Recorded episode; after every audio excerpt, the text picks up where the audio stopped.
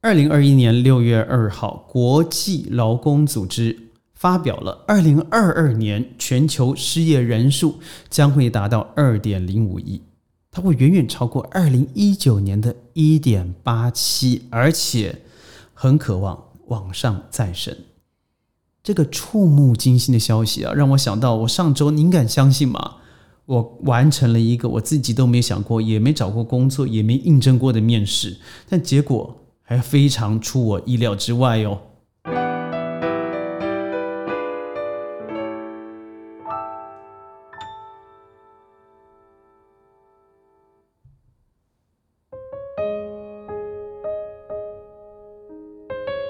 欢迎加入今天的宣讲会，我是轩。哇，二点零五亿啊，二点一亿啊，全球。这份这个世界就业和社会展望二零二一年的趋势报告里头显示，新冠疫情导致的劳动市场危机将会持续的更久。所以也就是说，二零二三年以前，全球增加的规模仍然不足弥补疫情之间所造成的损失。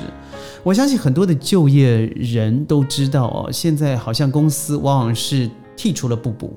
因为 work from home，我们在家工作，而办公室的需求也大幅的降低，更不要说像 Twitter 这样子的国际公司已经宣布了，公司将永久的实施在家工作的制度。也就是说，你不用花你的工作时间在办公室里头执行，你可以在家里完成你自己的任务氛围。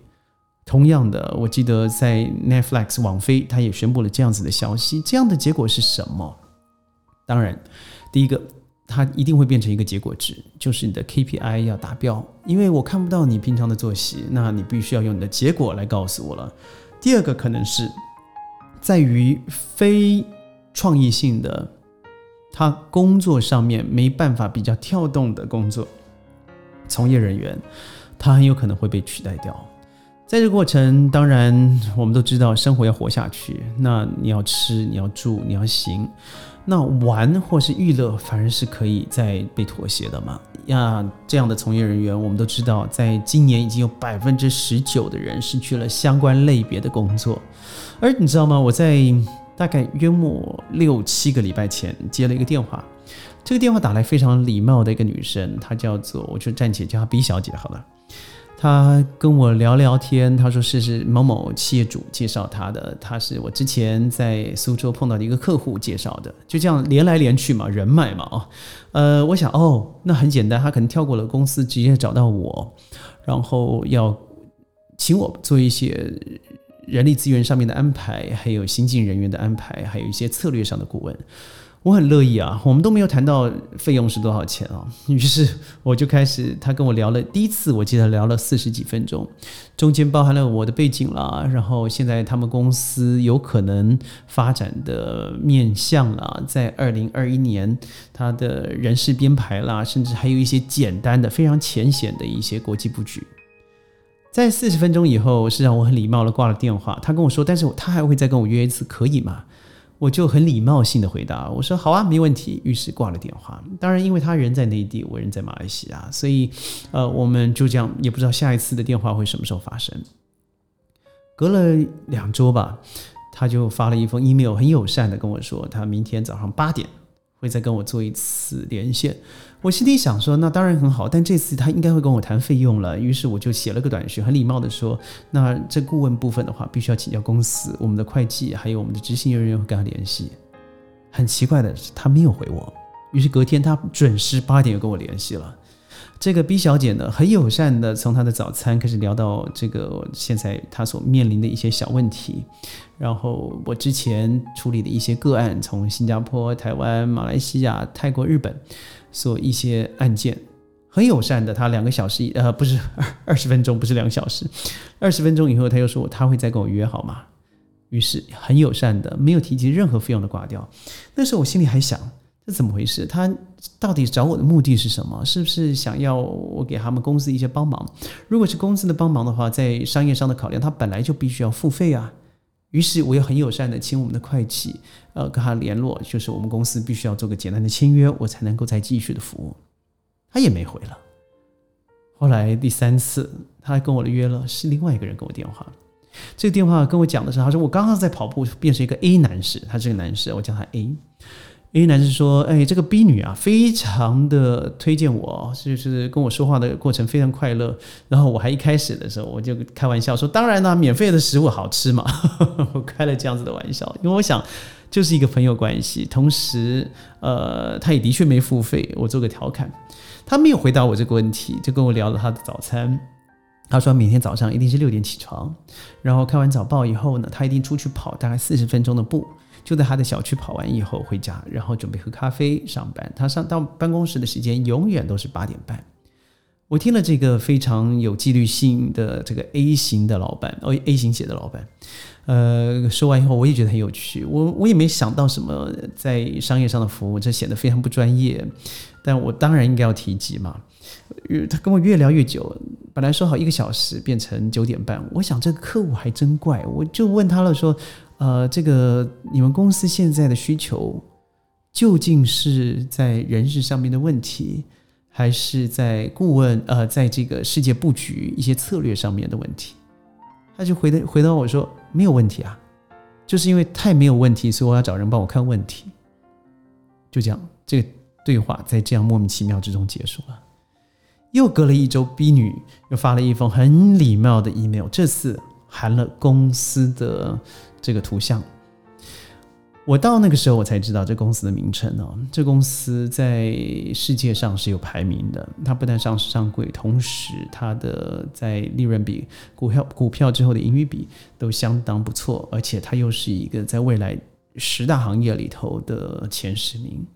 所以我看了以后，原来是这公司啊！我稍微就把是是这个震惊围坐了一下，做了一个试训，因为他们跟我约了。而这次跟我说话的人是董事长，他的名字和公司是有直接关联的。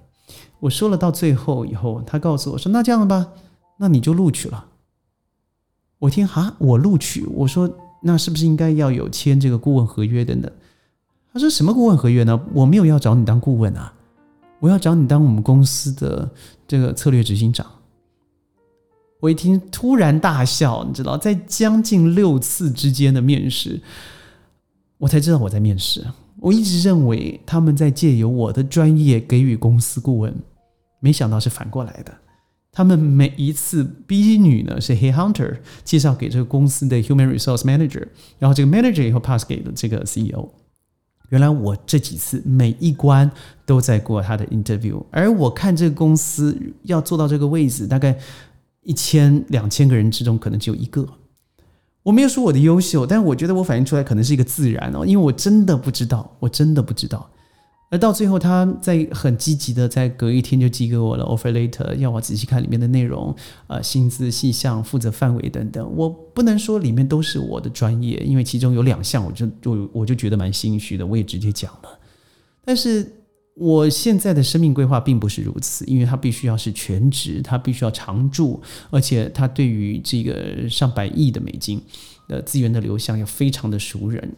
嗯，我喜欢这个产业，我极度的喜欢，但是对于我的人生安排，目前还没有到这样的阶段哦，所以我很友善的拒绝，但是。我在今天早上，我又收到了他的下一份的 offer letter。不论薪资上面、时数上面的减少、薪资上面的提高，还有我本来说的不擅长的两个领域的递减以外，他还增加了一些呃我在归国上面的时间，也就是让我有更大的自由。我非常感谢，而且我也非常欣赏这个公司。但是我要说的，在这节目并不是说我得到这份工作，which is I don't need that。我觉得最棒的是什么？是现在的世界趋势。它根本不是像以前我们一样，你去考了 IELTS，你去考了某一个执照，你去拿了一个高学历以后，你就坐在老板面前做完了过关斩将的面试，你就会得到工作，已经不是了。我认为从我的例子上面看到，当然我这个位置是我觉得是非常高端了，因为在同样的位置里头，公司全部加起来也就是五个人，那这五个人上面就是 CEO，也就是说这个五分之一的人。在于，当然，对于很多人可能不是这样子的应征模式，但我要说，它会变成一个微趋势。未来你不可能再靠着一对一、面对面的方式去触碰到你想触碰的人群，你必须要习惯科技，你必须要习惯呃麦克风、荧幕，你必须要在荧幕前面可以掌握这一些。所以我相信，二零二零年对我们的失业人数是一个超挑、超超挑战的，因为它是直接往上走的。但我不妨建议各位，就像我之前所说的，呃，线上学习是好的事情。所谓好的事情，是它可以扩大到一个我们的面向，就是我们以前从来忽略的地方。当然，它有很多负面的地方，但是我们是避免不了的，因为我们就要往这条网络学习上面走。那为什么不趁现在去熟悉这些科技给我们的便利？我昨天读到台湾的一个新闻，在《天下》杂志所说的，呃，很多的小学生抱怨不要在线上课，要回到实体课。对，但你想想看，新加坡、马来西亚、泰国乃至内地，还有欧洲的国家，很多国家的线上学习早就变成自然，更不要说马来西亚，因为我深陷其中，我看着他们网络学习的成果，而且是有很好的成果。他们面面临的 IGCSE、IB、A Level 的考试，他们因为没有因为如此而暂停，反而增加了更多的安全性。哎，所以不要把这个东西当做一个让自己退步的理由或者借口，反而我认为我会鼓励的大量这些可能本身就要下岗、可能本来就要被淘汰、可能本来就要失业的人群们加油，因为我或许是一个机会，告诉您也有可能达成这样子的一个好的结果，同时你也可以做更大量的学习。我是轩，在宣讲会里头，我会跟您分享一些商业教练的心得，对前瞻教育的想法，或是国际事件的见识，还有四处游荡的小故事，加上今天我得到了这份工作 offer 的一个小故事。谢谢您！如果未来你喜欢的话，记得要点击订阅、转发、准时上线。我上个礼拜收到一个很好的朋友，一个粉丝跟我说，为什么我在微博或是 YouTube 的频道上面？还没有看到我的频道，呃，我相信，因为我们现在是以博客的方式在这个平台上面做一个软登录。那如果你喜欢我的节目，我相信只要超过一个点阅率的话，我一定会有一个专门的部门来为我们的公司会有这样的部门来做这样的事情哦。所以谢谢您的点击，也谢谢您的支持，我真的很高兴得到这些回回馈。下次我们会做更好的节目，谢谢您，拜拜。